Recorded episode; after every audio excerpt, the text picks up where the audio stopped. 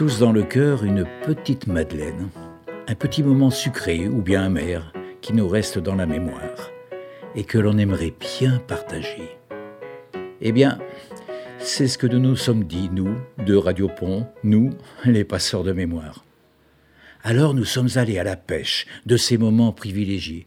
Nous avons rencontré plein de gens. Ils ont partagé avec nous plein de ces petits morceaux de Madeleine.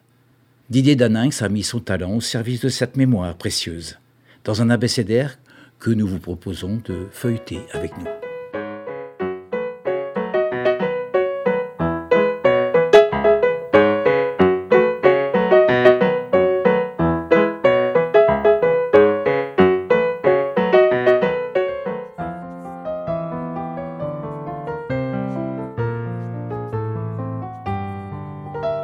B comme balle. En 1960, j'avais 14 ans et j'habitais à Réau, entre Jonzac et Archiac. Je travaillais dans la plantation de peupliers avec mon grand-père, et je conduisais déjà un tracteur. Je labourais pour le maïs, le blé. Je me souviens avoir toujours travaillé la terre, sauf le dimanche où je m'en allais danser à Réau, au bal. On faisait venir des orchestres qu'on payait après, sur la recette. Il y avait beaucoup de monde. Un samedi soir de l'année 1964, une vingtaine de Bordelais sont arrivés en voiture. Des gars aux cheveux longs. Il y avait une animosité à l'époque entre la Gironde et les deux Charentes. Les Bordelais disaient qu'il fallait deux Charentais pour faire un gars de Gironde, parce qu'il fallait ajouter 16 à 17, nos numéros minéralogiques, pour arriver à 33, celui de Bordeaux. Ce jour-là, ils venaient chercher des histoires. Ils étaient venus pour nous foutre sur la gueule. Il y en avait un qui prenait des verres à pied au bar et qui les cassait avec ses dents. Il mettait des coups de pied partout, il cassait tout. De véritables blousons noirs. Il frappait sec avec des poings américains. Ah, ça rigolait pas, les Bordelais. Les chaises volaient comme des faisans d'élevage un jour d'ouverture de la chasse. Je me suis planqué derrière les gros rideaux rouges au bord de la Seine le temps que les gendarmes et les pompiers arrivent. Cette fois-ci, je n'ai rien pris. Je ne savais pas danser la valse, mais j'étais un as pour le slow. Un jour, je me suis collé à une jolie petite, trois ou quatre slows d'affilée. J'aurais bien continué, sauf qu'elle m'a dit On a assez dansé, maintenant on va au lit. Comme ça, direct. Alors je l'ai suivi au lit. On a fait un slow sans la musique. G comme Gérard. Des fois, il se passe quelque chose d'essentiel en une fraction de seconde. Un jour, aux alentours de mai 1968, je croise un type bien habillé, presque élégant dans les rues de Pont. Il avait une fleur à la bouche et fredonnait une chanson d'Eddie Mitchell. Si tu n'étais pas mon frère. C'était la première fois qu'on se voyait. On est devenus potes immédiatement. Si tu n'étais pas mon frère, je n'aurais pas eu de pitié. Si tu n'étais pas mon frère, je crois bien que je t'aurais tué la fille que je préfère. Celle pour qui je revivais. Vraiment là tu exagères. Tu n'aurais pas dû y toucher. Si tu n'étais pas mon frère, je n'aurais pas eu pitié.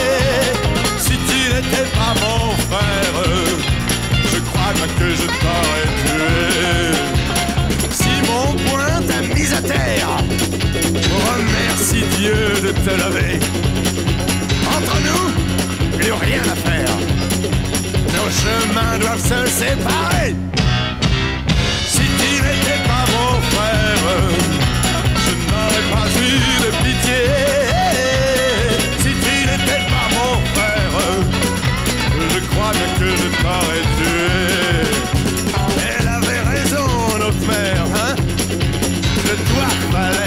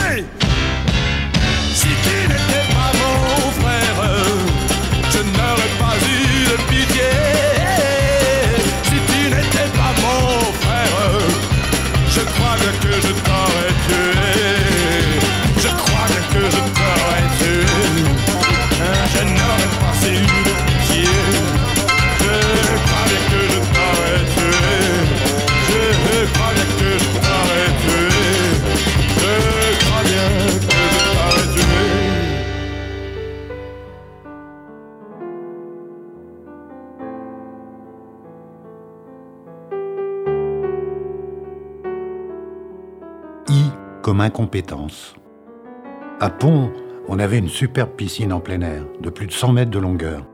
Le bassin partait de 50 cm pour aller à 2 mètres 50. Le problème, c'est qu'elle était très glissante. Elle était équipée d'une soixantaine de cabines construites en pierre de taille, équipées de portes en bois. Elle était alimentée par les eaux de la soute. Quand on la vidait à l'automne, on ramassait plus de 100 kilos d'anguilles, de beaux spécimens. Il a été décidé de la raser à la fin des années 60 et les travaux de reconstruction se sont terminés en juin 70. Il était prévu qu'elle soit branchée au réseau d'eau publique, mais pour les essais du bassin, on a pompé dans la soute. On l'a remplie à ras-bord avant de la vider. Et c'est là que les choses se sont compliquées. Quand le bassin a été à moitié vide, on a commencé à entendre de drôles de bruits, crac, crac. Et peu à peu, la piscine s'est mise à monter, à sortir de terre de près de 60 cm. L'architecte avait oublié de penser au marécage durci dans lequel elle était placée. Le poids de la charge, en fait, avait pesé dans le sol et libéré l'eau qu'il contenait. Comme je supervisais l'opération, on a essayé de m'en rendre responsable. On m'a dit que j'aurais dû me rappeler du principe d'Archimède. Tout corps plongé dans un fluide éprouve une poussée verticale dirigée de bas en haut. Euh, sauf que moi, j'étais payé pour mettre du liquide dans le corps. Et que c'était pas moi qui avais plongé le corps de la piscine dans le marécage. Il a fallu tout démolir, en construire une autre. Et depuis, tous les corps plongés dans le liquide en ressortent mouillés.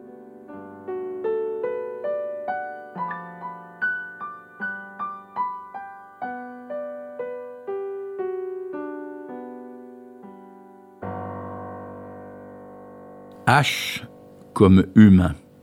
Je suis né en 1947 et j'ai quitté Pont à 20 ans pour faire mon service militaire. J'ai passé toute l'année 68 à la frontière allemande sans trop avoir d'informations sur ce qui se passait en France. Un jour de mai, notre régiment, des cuirassiers armés jusqu'aux dents, est venu prendre ses quartiers dans notre caserne. On a su plus tard que c'était le jour où De Gaulle était venu en hélicoptère depuis Paris pour rencontrer Général Massu et s'assurer de la fidélité de l'armée. Ensuite, je suis parti travailler à Toulouse, où j'ai participé à la création d'un lieu d'accueil et d'accompagnement de gamins qui étaient trop, trop turbulents, trop actifs, trop violents. Des gamins ingérables dont personne ne voulait. C'est à cette époque que j'ai rencontré le poète Daniel Reynaud, grande foi du pays charentais. On a passé une soirée mémorable autour d'un repas gargantuesque. Il était aussi gourmand de bonnes choses que de mots.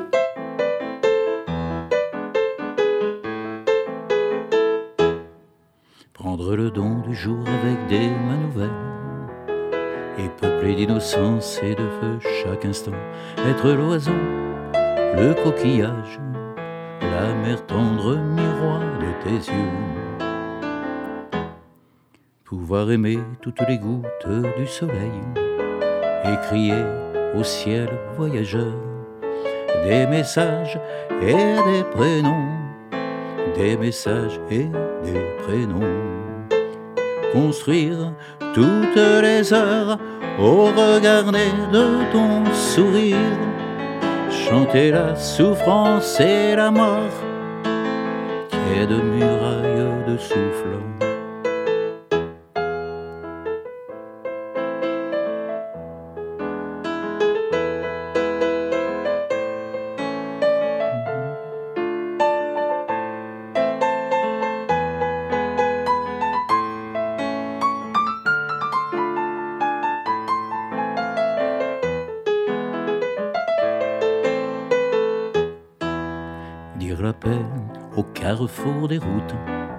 Dire la paix pour tous les hommes, pour qu'elle soit dans chaque voix pour qu'elle soit lumière et force, pour qu'elle pousse sur le monde.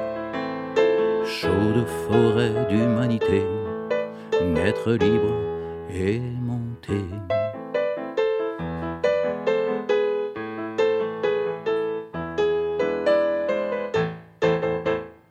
R comme rugby.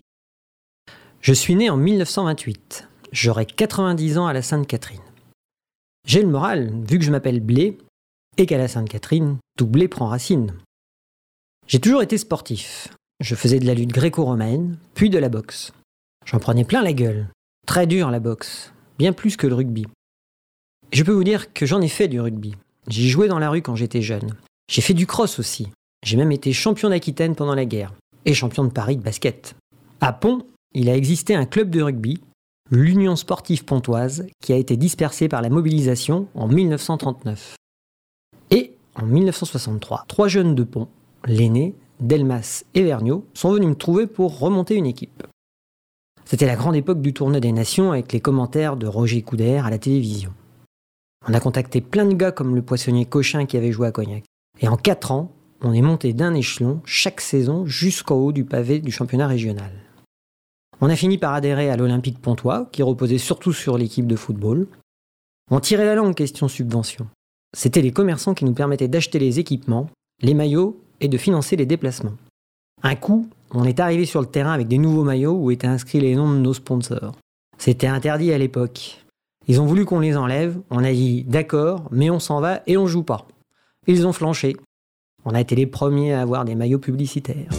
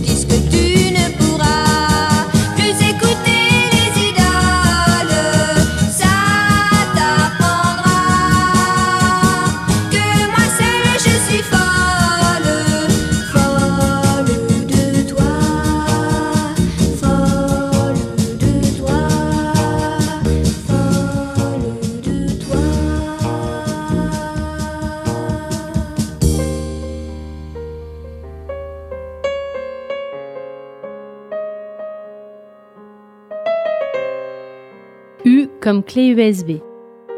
Moi, je suis née en 1949 et on venait à l'école des vignes en blouse et en charentaise. La classe était chauffée au charbon. Le docteur venait pour nous vacciner à la chaîne. Les parents parlaient politique, ça se battait en Algérie, et quand il y a eu le référendum, on croyait que les gens votaient pour dire oui à la guerre. Notre instituteur, Philippe, était un remplaçant.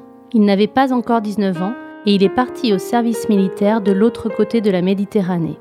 Il était passionné de photos. Quand il a été nommé, c'est son père qui l'a déposé en voiture. Il s'est loué un petit appartement en mauvais état en face de chez nous. Ma mère lui a prêté des couvertures, il n'avait rien. On n'a plus jamais eu de nouvelles de lui, sauf à la mort de mon père en 2010. Il a envoyé une lettre à ma mère après avoir lu l'annonce dans le journal. C'est là qu'il nous a appris qu'il avait des centaines de photos prises en 1960 à l'école des vignes et qu'il en avait fait un diaporama. Le tout sur une clé USB.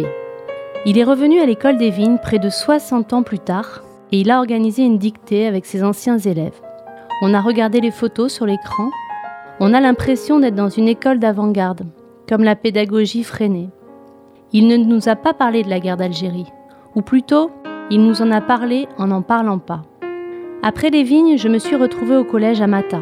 C'était l'horreur. C'était une sorte d'établissement disciplinaire avec tous les élèves à problème virés des autres collèges. Avec un directeur et des profs à poigne. Je restais à l'étude jusqu'à 6 heures du soir et je n'arrivais pas à la maison avant 8 heures. Pour le lycée, je me suis retrouvée à Saint-Jean d'Angély.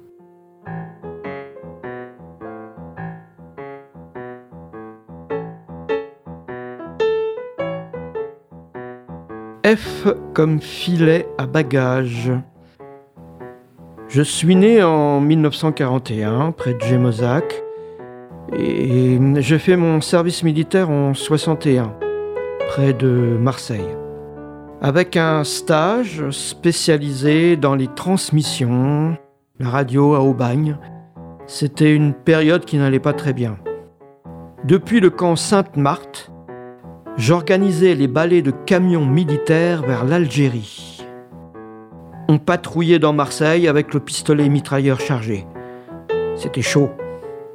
Je me suis payé 18 mois à ce régime-là. Fallait pas perdre de temps.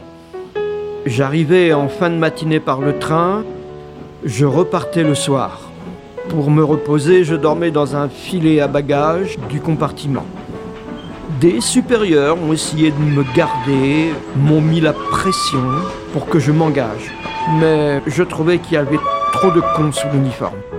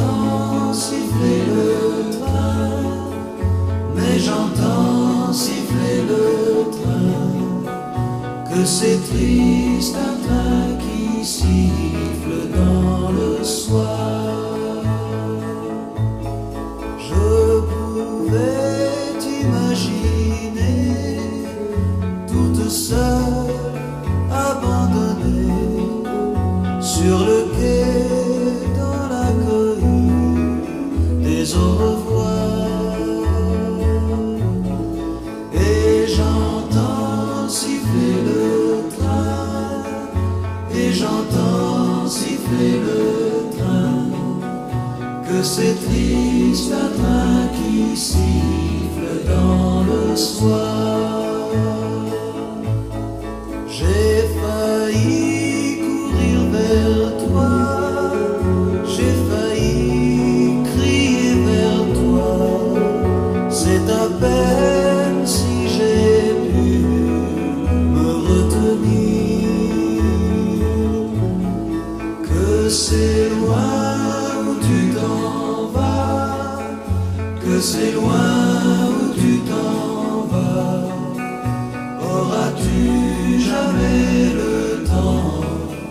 de revenir?